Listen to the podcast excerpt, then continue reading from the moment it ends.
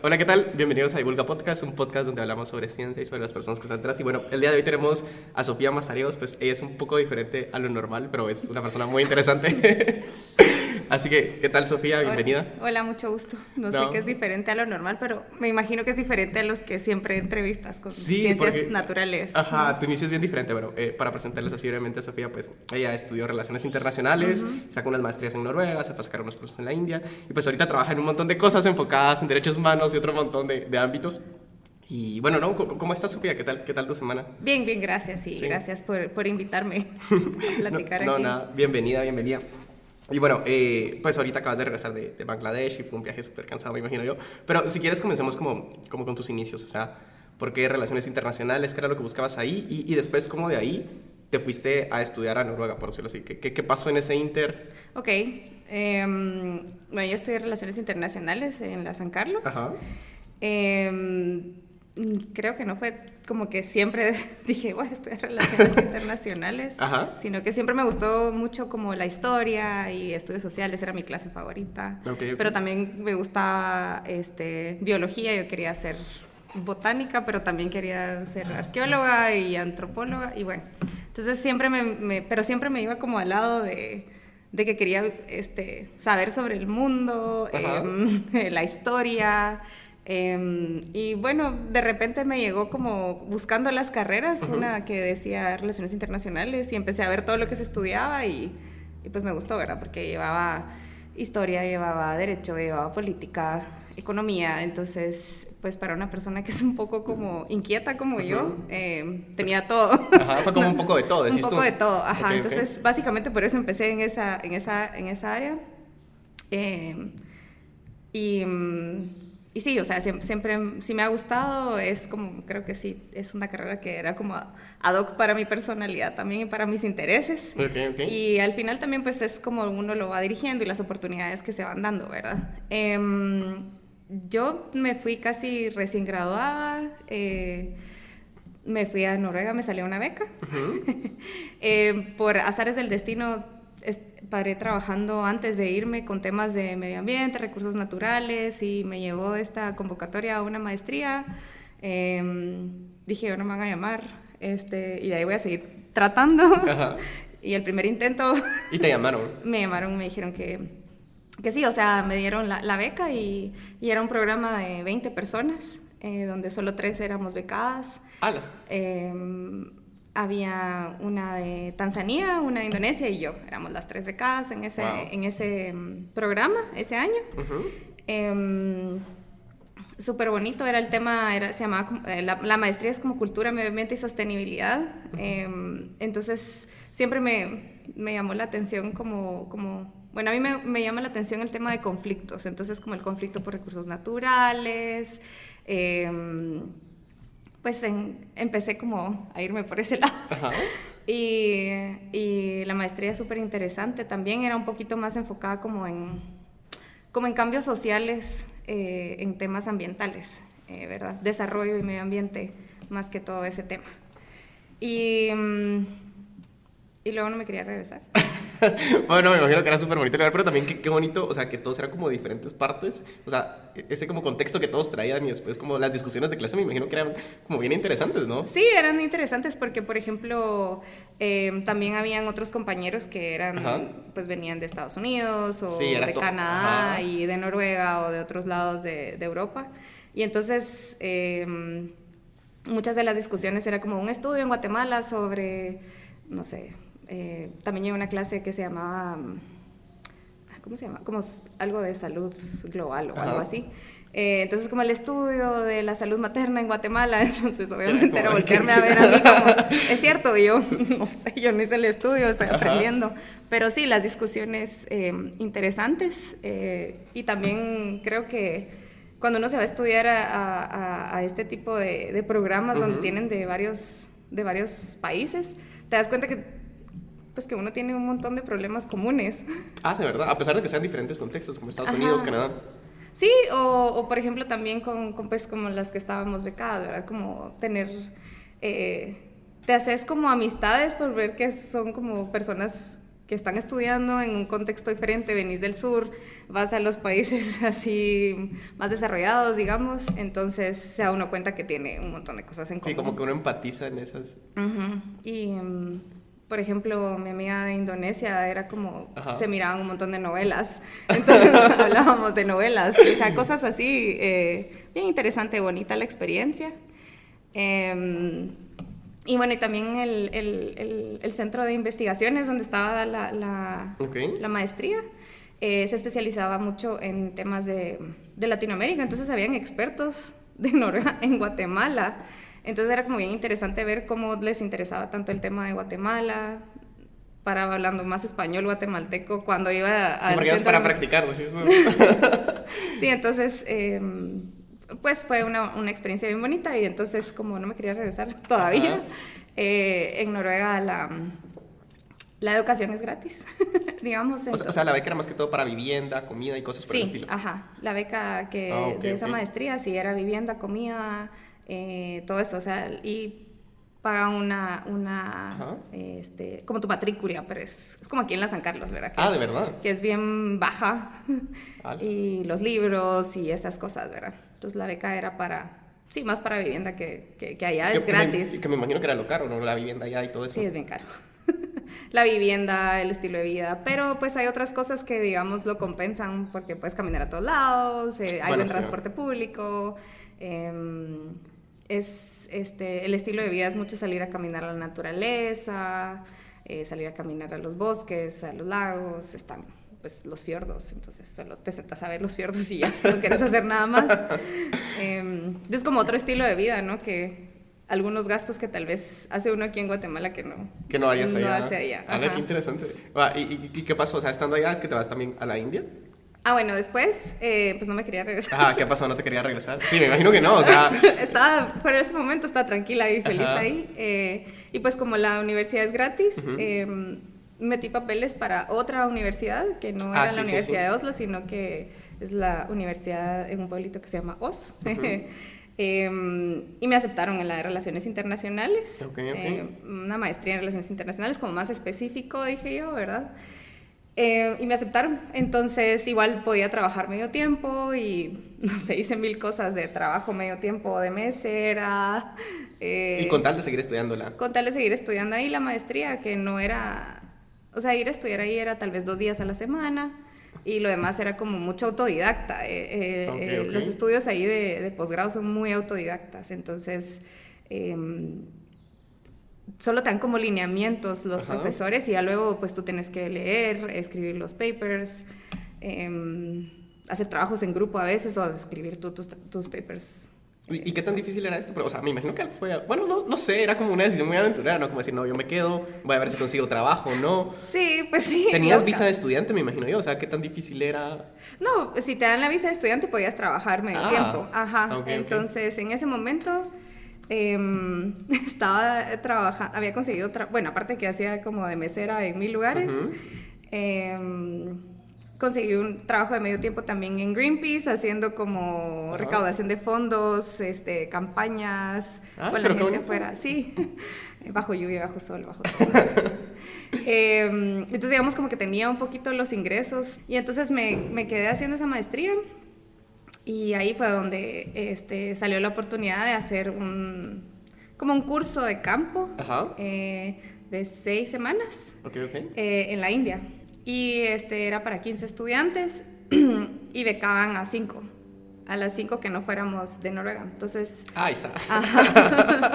sí, porque las, las, las, noruegas tenían que pagarlo, pero ellas tienen sus, sus préstamos estudiantiles y todo. Entonces, em, pues sí, me becaron para ir a ese curso. Entonces iba también otra chica de Irán, eh, una de Tailandia, una de Rumania y una de Rusia, creo que era la otra becada. ¿Y, ¿Y, cómo fue? O sea, me imagino que estar en Noruega, tener ese contexto de todo, todo toda Noruega, pasarte a la India, ¿cómo fue? Fue como... Pues yo, yo feliz, o sea, a mí me, me, encantó. Además que la gente pensaba que yo era la que llevaba todo el grupo de ah. estudiantes y que yo era la de la India y se acercaban a hablarme así como... En indio. Ajá, en hindi y yo no sé. Entonces, eh, bonito porque al final creo que me gustó ir a ver todo lo que estás estudiando, todo lo que estás discutiendo, estás discutiendo con compañeros de otros países. Esta maestría tenía tal vez más compañeros, éramos más, era un grupo como de 40, entonces había más, había gente de Ghana, de, había uno, un compañero de Bangladesh, habían otras de Rusia, este, de Australia, o sea, ahí habían gente de todo el, todos lados, entonces las discusiones eran bien como profundas. Tenía un compañero de Kenia que era como el que más hablaba en la clase y así, ya, cállate. Em, entonces, como sí. Pero qué bonito, o sea, era como todo bien integral tenías perspectivas de todos lados. Sí, eso, creo que eso es lo que. Eso es lo que más me ha gustado de estudiar esto afuera, como las perspectivas de, de todos y, y, que pues la gente estaba ahí becada o ellos se pagaban sus estudios y se habían ido a estudiar ahí. Em, y no sé, tenía amigos de Etiopía, de la India, de, o sea, de lugares súper extraños y entonces te hace ver que al final somos bien, somos humanos y pasamos los mismos problemas y, y conectas. Entonces eso es como bien bonito. ¿Y, qué pasó después? O sea, ¿qué, ¿qué, pasó después de ese? ¿Regresaste a Noruega? ¿Y, cómo fue que al final regresaste a Caguate? ¿Qué pasa en ese inter? Ah, bueno, pues hice el curso. Hice el curso en la India con, con, mis compañeras, que estuvo bien interesante porque nos llevaron a un montón de lugares a ver cómo funcionaban em, como la sociedad civil o cómo habían iniciativas de desarrollo en temas de gobernanza ambiental, también en temas de género. Entonces fue como ver otra perspectiva em, y realmente ver cómo todo eso que discutíamos en las clases se estaba implementando. Ese era, ese era el, el, eh, el propósito de ese curso. Y regresé a Noruega y me salió una pasantía ahí también en una, em, pues es una iniciativa global en temas de transparencia en industrias extractivas. Em, que tiene su secretariado ahí, entonces necesitaban alguien que supiera de Latinoamérica, que hablara español y que, que ayudara como a organizar su conferencia global que hacían cada tres años. Entonces me tocó organizar em, esa conferencia desde Noruega y pasaba en Perú. Ah, sí, sí, sí, la vi. Pero eso fue como, bueno, eres como la, la persona perfecta para hacer eso. De hecho, yo, yo metí como mi currículum porque querían una, una pasantía como para más temas de investigación y manejo de datos y pues llegué como a las entrevistas y, y, se lo dieron a un chico que estaba estudiando más como economía porque pues tenía más este, su perfil enfocado, eh, como casaba más, ¿verdad? Y luego me llamaron como, mira, necesitamos una pasante para todo eso y entonces nos recordamos de ti, que hablas español, que conoces a todo el mundo y que... Y pues organizar este... Y fue, bueno, al final, eso, sí era presencial, fue ahí en Perú y todo. Sí, en ese sí, o sea, con esa iniciativa está... Mm, no sé ahora cuántos países tiene, pero hay un montón de como países que manejan todo el tema de, de recursos este, naturales, ¿verdad? No renovables y que es como, como una auditoría de rendición de cuentas sobre cómo esos recursos van a, a la población y pues ahora ya por fin ya se están enfocando también en temas de medio ambiente, antes no se enfocaban en eso. Y, y entonces organizar todo eso con gente de unos de Yemen, unos de Afganistán, ver cómo les conseguíamos las visas, cómo llegaban, eh, y ya en Perú estar ahí como organizando la conferencia, que, que si faltaba esto, que si, o sea, sí fue bien interesante también conocer eh, gente de otros países. Y, y ponete, también estuviste eh, trabajando tu tesis en este tema, pero en fin, en sí, ¿cómo estamos? Me imagino que también había un representante de Guate en, en ese tema, o en, ese entonces Guate ah, estaba involucrada ahí. Sí, sí, Guatemala es, es, es, parte de la iniciativa y en ese entonces sí habían, creo que llegó un viceministro y alguien de sociedad civil. Casual. y si quieres, ah, de una vez toquemos el tema de que, que habíamos hablado al principio de, de, justicia transnacional, que querías que tratáramos los acuerdos de paz y cómo han ido evolucionando estos. Ah, bueno, pues, em, ah, bueno, solo para concluir cómo paré otra vez en Guate. Ah, sí, sí, dale, dale. y ya después, este, bueno, terminé esa maestría y sí, ya fue en un momento en el que fue como difícil, eh, como conseguir este, visa, como quedarse, trabajo.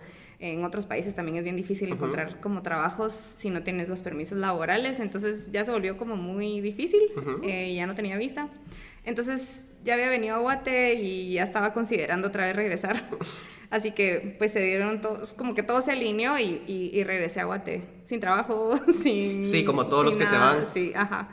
Eh, a volver a hacer contactos porque pues te va uno un buen tiempo y te quedas sin contactos y entonces, y ver quién está en qué, quién se fue, mis mejores amigos se habían ido, también estudiar afuera, entonces como que a volver a... Así, como a tratar de estabilizarte, dirías. Sí, sí, ajá. Eh, y, y, por eso fue que, este, como la iniciativa estaba aquí en Guate y yo había hecho mi pasantía allá, me dijeron como, mira, ahorita están buscando a alguien porque mm. necesitan a alguien que les asesorara el tema y pues ahí como paré trabajando con ese tema. Em, Ajá. Y luego, pues siempre me interesó el tema de conflictos, este, ¿verdad? no solo por recursos naturales, sino que en general. Eh, y por hacerles del destino paré trabajando ahora en una ONG eh, con temas de proyectos eh, internacionales, más como en el tema de justicia transicional, como en espacios post-conflicto, digamos, con las... Ajá, pero, pero ¿qué es esto? Si quieres, eh, empecemos, con el, ajá, empecemos con el concepto en sí. es como mm, los países que, van, que han pasado por un conflicto eh, y salen del conflicto, por ejemplo, después de una firma de acuerdos de paz, eh, cómo es ese proceso a transicionar a una democracia, a tener instituciones democráticas, no dictaduras, no este conflicto que ha habido. Entonces, ese es el, el tema, ese es como el concepto de justicia transicional. Entonces, digamos, en el caso de Guatemala sería, nosotros firmamos los acuerdos de paz después de un conflicto de 36 años, ajá cómo ha sido ese proceso, ¿verdad? Transicionar a democracia. Y hay muchos países que han pasado eh, por ese proceso, ¿verdad? Entonces, por ejemplo, en Latinoamérica em, está mucho de moda el tema, también en Colombia, eh, después de la firma de los acuerdos de paz, cómo han ido transicionando a... A, a, una cultura de paz, digamos, a una sociedad pacífica. ¿Y cómo estamos nosotros? O sea, desde tu perspectiva. Pues muchos que, son más expertos que yo que me, que me, que, que me corrijan. No. Em, ¿O qué tan en serio se toma aquí el tema? Pues creo que pues tuvimos los acuerdos de paz y se fueron implementando un montón de instituciones en, en todo lo que se fue, eh, se acordó, ¿verdad?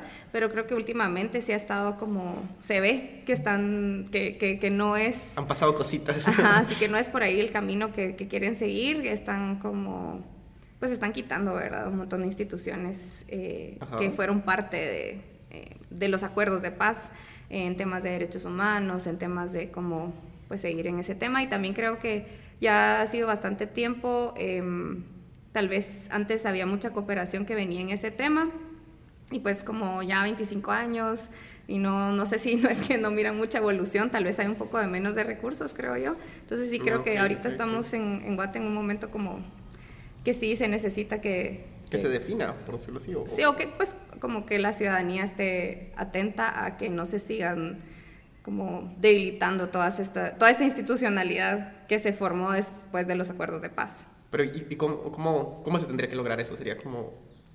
Pues obviamente también que, que, las instituciones sigan fuertes, que no se les esté quitando el presupuesto, que eh, no las cambien, por ejemplo, el, el tema de derechos humanos. Eh, las organizaciones no gubernamentales también están sufriendo que tal vez no tienen tantos recursos y no pueden seguir con su trabajo.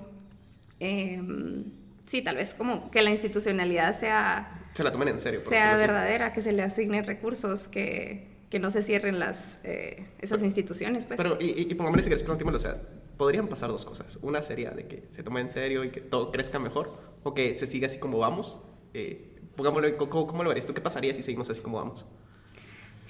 Pues yo creo que es como bien difícil y es como un contexto también un poco regional que está pasando también en, en, El Salvador, en Honduras, eh, que pues no, no, vamos a seguir siendo una democracia o una solo democracia de mentiras, ¿no? Que deberíamos de, de informarnos como, como ciudadanos, ser más activos, organizarnos y no dejar que, que estas instituciones desaparezcan, que, que no se les asigne los recursos, que no sigan trabajando, ¿verdad? Eh, entonces, no sé, no, no quisiera dar un escenario, dar un escenario negativo, no me quiero deprimir, pero em, sí, o sea, es, como un momento crítico, creo yo, que estamos ahorita, después de que, que, se han ido como desmantelando todas esas instituciones, que los jueces se tienen que ir exiliados, que, o sea, sí son como muchas cosas que creo que como ciudadanía tenemos que estar bien atentos y, este y no dejar que pasen eso, ¿verdad? Como informarnos al momento de,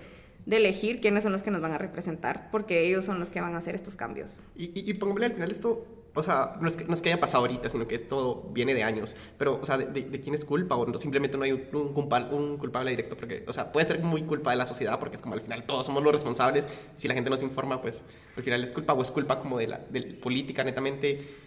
¿Cómo lo ves tú ahí? Yo creo que como que o no existe esa cultura en sí, porque antes de entrar al tema de ciudadanía global, o sea, ¿qué, ¿será que es culpa de que no existe ese contexto? ¿Qué, qué, qué será? Yo creo que sí hay como mucho desconocimiento y creo que también pues venimos de un contexto de, de, conflicto y eso se ve en otros espacios, también en otros países, donde venimos de un contexto de conflicto en donde hablar, eh, organizarse, eh, alzar la voz, obviamente te significaba que o te desaparecían o te mataban, ¿verdad? Entonces, ajá, sí, bien casar.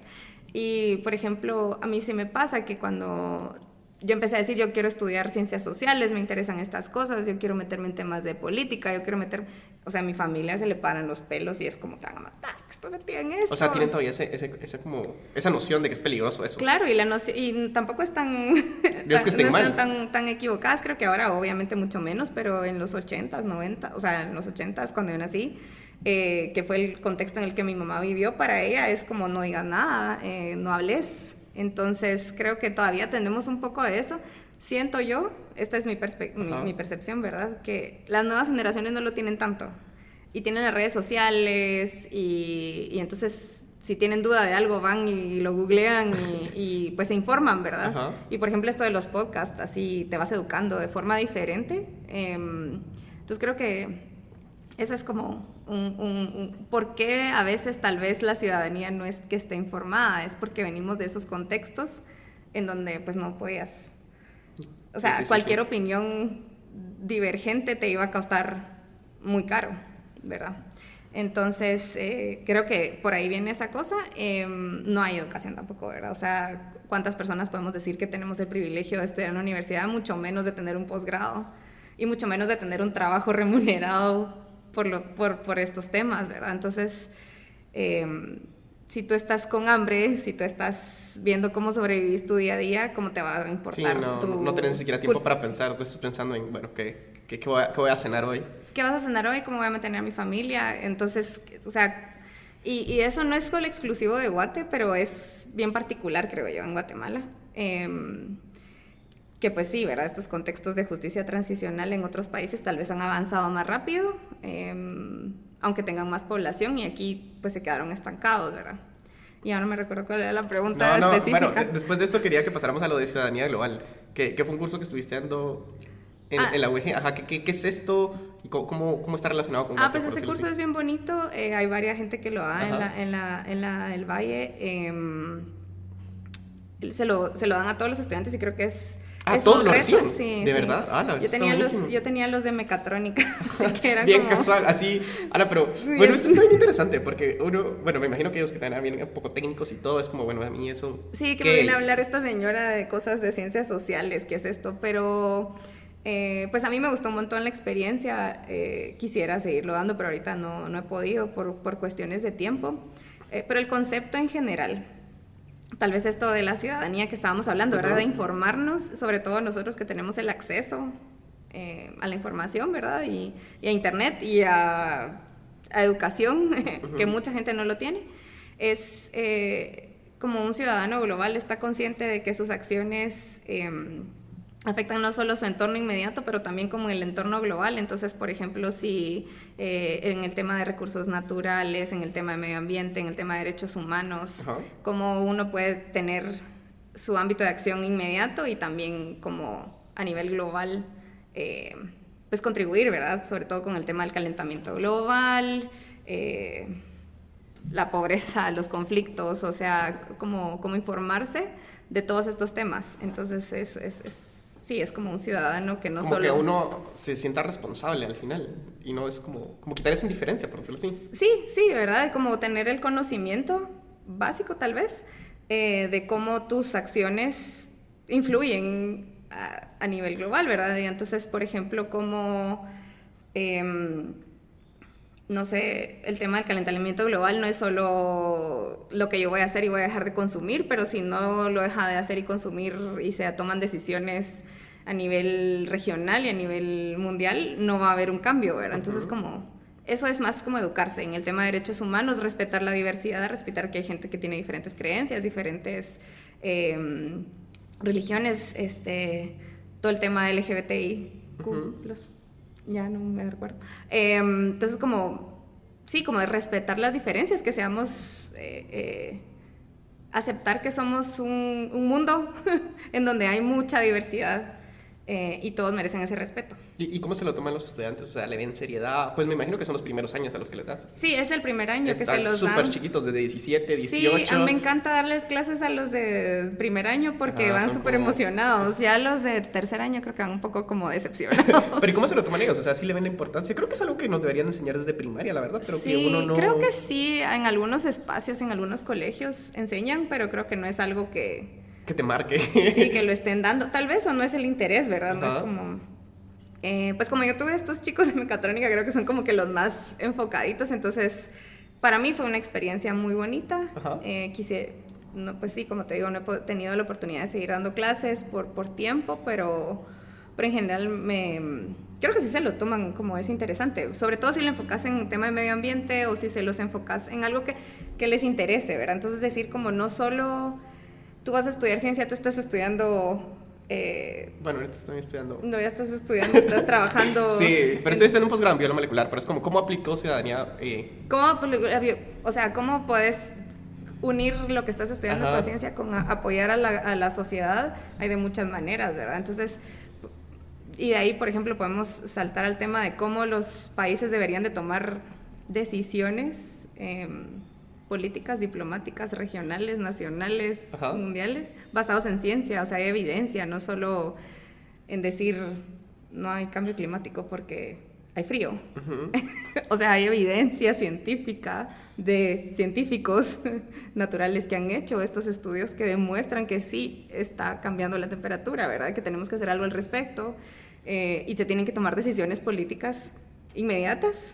Entonces ahí es donde entran como dónde se unen estas, estos temas. Ok, ok. Y, y si querés, de una vez pasamos a lo de diplomacia científica. Ahorita dijiste que, que, te estás metiendo más en el tema, más de lleno, y ahorita te vas a ir a Costa Rica. ¿Qué, qué es lo que vas a ir a hacer? ¿Qué es lo que esperas aprender? ¿Qué es en sí? Sí, pues Pues eh, porque empecé en el tema de la OLSD, esta organización, em, con el tema de diplomacia científica y pues gracias a estar en, en ese espacio eh, salió la oportunidad de ir a un curso de diplomacia científica en Costa Rica eh, y es sobre como ir a aprender las bases de qué es la diplomacia científica, cómo se puede colaborar a nivel regional, porque es para Centroamérica, entonces va ah, gente de El Salvador, de Costa Rica. Te puedo contar cuando regresen, pero eh, básicamente es eso, ¿no? Como, cómo los países se pueden organizar eh, a nivel de política exterior o a nivel de acuerdos regionales con decisiones basadas en la ciencia. Entonces, en temas de medio ambiente, en temas de, por ejemplo, propiedad intelectual, en temas de, em, no sé, medicina, o sea, de salud. Eh, por ejemplo, ahorita todo el tema de la pandemia creo que fue como un gran ejemplo de de cómo se necesita la evidencia científica para detener ciertas cosas y cómo también lo político influyó en ciertos lugares o no a que pues más gente está vacunada en unos lados que en otro, eh, cómo respondieron a, los sistemas de salud, ¿verdad? Entonces como tal vez lo, lo, importante aquí de diplomacia científica es ver que no está aislada una cosa de la otra. ¿verdad? Y, y, pongámosle, eh, bueno, ahorita te vas a meter la diplomacia que me decís que te gusta un montón el conflicto y los derechos humanos, pero, o sea, como, creo que uno llega a un, bueno, uno a veces todavía se siente como, bueno, que tengo tantas cosas por hacer que es como elegir una es perderte de otro montón. Sí. Entonces es como... Me cuesta. Ajá, es súper difícil porque mientras más opciones tenés, yo siento que es más imposible elegir, es como, ya sabes qué es lo que perdés. Entonces es como que te, quieres seguir dedicando a esto del conflicto, en derechos humanos. Eh, me gustaría mucho, y cuando lo empiezo a pensar de si tengo la capacidad, tiempo y interés emocional para hacer un doctorado, em, tal vez algo relacionado siempre como el tema de, de, derechos humanos, eh, de conflictos y tal vez algo en tema de desarrollo sostenible. O sea, como me gustaría como estudiar cómo han ido progresando estos países post-conflicto, em, no solo en el tema político, no solo en el tema de derechos fundamentales, sino que también en el acceso a, a pues como un, un, desarrollo integral, ¿verdad? No solo como el progreso es cortar árboles y eh, echar edificios y por eso es que ya tenemos, ya ahora somos este, una democracia, ¿verdad? Sino que, digamos, integrar todas estas cosas todavía no he llegado bien como a, a dónde, pero sí me gustaría por ahí,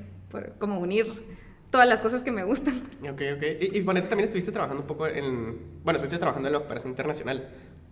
Eh, Entonces, la, preguntaba, ¿cómo, ¿cómo estamos nosotros en ese tema ahorita? Hablamos un poco de que, ponete, en esta evolución de, la, de, los acuerdos de paz y todo, se ha perdido un poco el financiamiento. Creo que a nivel global, eh, eso fue como en el 2015, 2016, hubo como una crisis en el tema de cooperación internacional, de cuántos recursos iban hacia el al sur global, se le llama, ¿verdad? así, así, nos llaman. Ajá, al sur global. Em, y, creo que Latinoamérica ya no es prioridad. Ya no. Eh, no es prioridad como era antes y como fue en un momento, entonces... Bueno, pero eso es preocupante porque es un montón de dinero menos.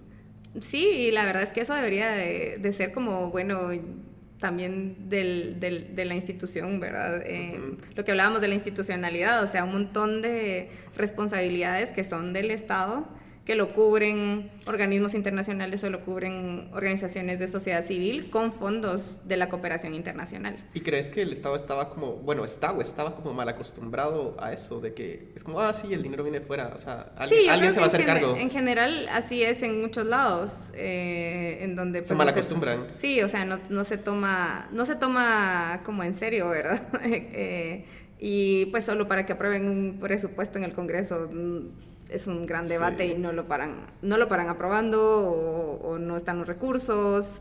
Entonces, em, creo que es como muchos, muchos elementos en el engranaje este para discutir, pero sí, eh, la cooperación eh, a nivel general y a nivel global eh, se ha ido enfocando pues en otros países que también son como post-conflicto en África o otros países y creo que Latinoamérica ya no es como la prioridad. Eh, entonces sí es como ir viendo dónde, de dónde salen estos recursos, ¿verdad? Es un poco difícil. Em, Pero ¿y, qué pasa? O sea, ¿esto es algo que debería de pasar o simplemente es como ver que sí, podemos sobrevivir así sin, sin ser prioridad? No, eh, es, es preocupante. Por ejemplo, hay muchas organizaciones de sociedad civil ahora en el tema de derechos humanos que están desfinanciadas y que eran como importantes localmente, ¿verdad? Entonces eh, creo que sí es, em, sí es preocupante que no, no, nos prioricen. Em, pero al final la cooperación internacional muchas veces trabaja de la mano con, con, los estados, ¿verdad? Con la institucionalidad y si no hay un estado fuerte o institucional que va a manejar, pues bien, los fondos, también los, en intereses, ¿verdad? ¿Qué interés de política exterior tiene cada país que dona? Eh, y si tal vez no tienen ya intereses en Latinoamérica, sino que sus intereses están en África porque por ahí va su política exterior. Tal vez no necesariamente también 100% es culpa de, de, Latinoamérica, ¿verdad? Sino que de los países que dan em, la plata. Por ejemplo, en Estados Unidos antes mucho dinero se fue... Em, hace un tiempo, cuando estaba Trump, se fue el tema de corrupción, ya no estaba ese dinero en tema de corrupción y, y lo poco que había era para migración. Entonces ahora si ves hay como mucha cooperación internacional en el tema de migración, em, para que la gente no migre, porque es un tema actual de debate que preocupa la cooperación, o sea, donde vienen ciertos eh, fondos, ¿verdad? Entonces, así es como más o menos cómo funciona, no sé si expliqué. Sí, sí, sí, pero es como bastante complejo, ¿no? Pero, no sé, ¿cómo, ¿cómo, viene para nosotros? O sea, si estos fondos se van perdiendo, ¿qué va a pasar? Solo van a ir cayendo pues sí, se va, las, las organizaciones que son las que, eh, no sé, tienen atribuciones que idealmente y, deberían de ser del Estado, las están tomando otras organizaciones, la sociedad civil organizada, y si no tienen fondos, entonces cómo se suplen esas necesidades. Solo se dejan de suplir. Básicas, ¿verdad? O, ajá, o pues están, están, no sé si se dejan de suplir al 100%, pero por lo menos están limitadas. Entonces sí es, sí es preocupante. Yo creo que sí es algo que nos debería preocupar en general. sí, que a veces uno está como, bueno, hablamos al principio, uno está como muy alejado de ese contexto, uno no tiene como ese contexto social, siento yo a veces de, no sé, de involucrarse tanto, es como, ah, alguien lo va a resolver, que no sé qué. Sí, ajá, pero, pero sí, es, es, si nosotros como personas este, educadas y todos no nos educamos en tomar decisiones eh, o, en ver a quién elegimos a todo nivel, ¿verdad? Incluso en este ámbito de acción mínimo, por ejemplo Em, locales de tu comunidad y también a nivel regional, a, nivel nacional, em, pues van a seguir pasando todas estas cosas. No, no, está bien, su, su, perdón, su tema, perdón. y no, bueno, eh, agradecerte por, por, haberte pasado acá. Y no, no sé si quisieras dar unas palabras de despedida. No sé, creo que hablé de un montón de cosas. Ajá, hablamos de un montón de cosas. Y no van a decir igual que, que hago.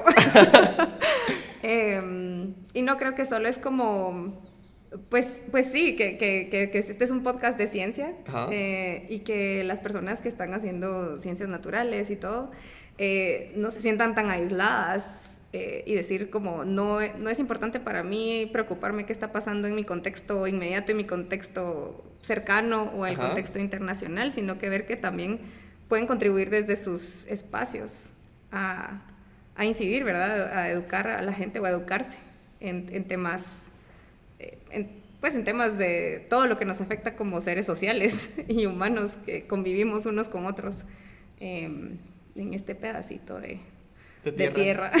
Que, es guate. que es guate y que también es como de todo el mundo, ¿verdad? ok, como ver en cómo podemos aplicar lo, lo, que sabemos a, a, un impacto social más directo, por decirlo así. Sí, o sea, a veces tal vez no es tan fácil porque pues las opciones laborales no es que abunden, ¿verdad? Eh, pero de repente con educar eh, con temas eh, básicos como, mira, si no le echas esto al agua porque esto y esto, va a abundar más, no sé, cosas así como también en este espacio de la WSD, en un espacio estamos con, con, el tema de ciencia ciudadana, que es donde conocí a Lover decía Bari. es como tú también puedes hacer ciencia desde sin ser científico. Em, contribuir a monitoreo de especies, eh, contribuir a, sí, como tal vez ser ciudadanos más activos. Creo que eso es lo que a veces nos falta, por miedo, por desconocimiento, por comodidad, por necesidad. Entonces, tal vez eso. es una palabra interesante ser ciudadanos activos y no solo ser ciudadanos. Pasivos, ¿verdad? Así como solo, sino ser ciudadanos activos y, por eso el concepto este de ser ciudadano global, digamos, eh, interesarme no solo por mi espacio y mi beneficio, sino por... Por verlo más allá. Sí, ajá.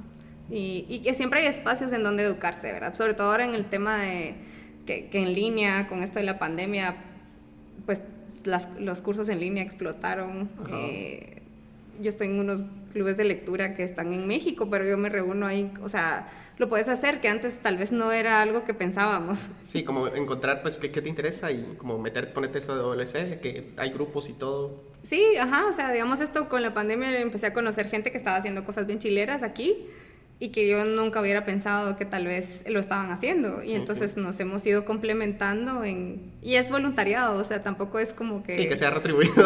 Ajá, es dedicar en lugar de, no sé, siento que en lugar de dedicar dos horas de mi tiempo a ver tele, puedo dedicar dos horas de mi tiempo libre a, a como contribuir a una causa, educar gente. Eh. No, sí, súper interesante. Y nada, gracias, por tu tiempo, Sofía, de verdad. no, y gracias a la gente que nos escuchó y bueno, nos vemos la próxima semana. Un abrazo.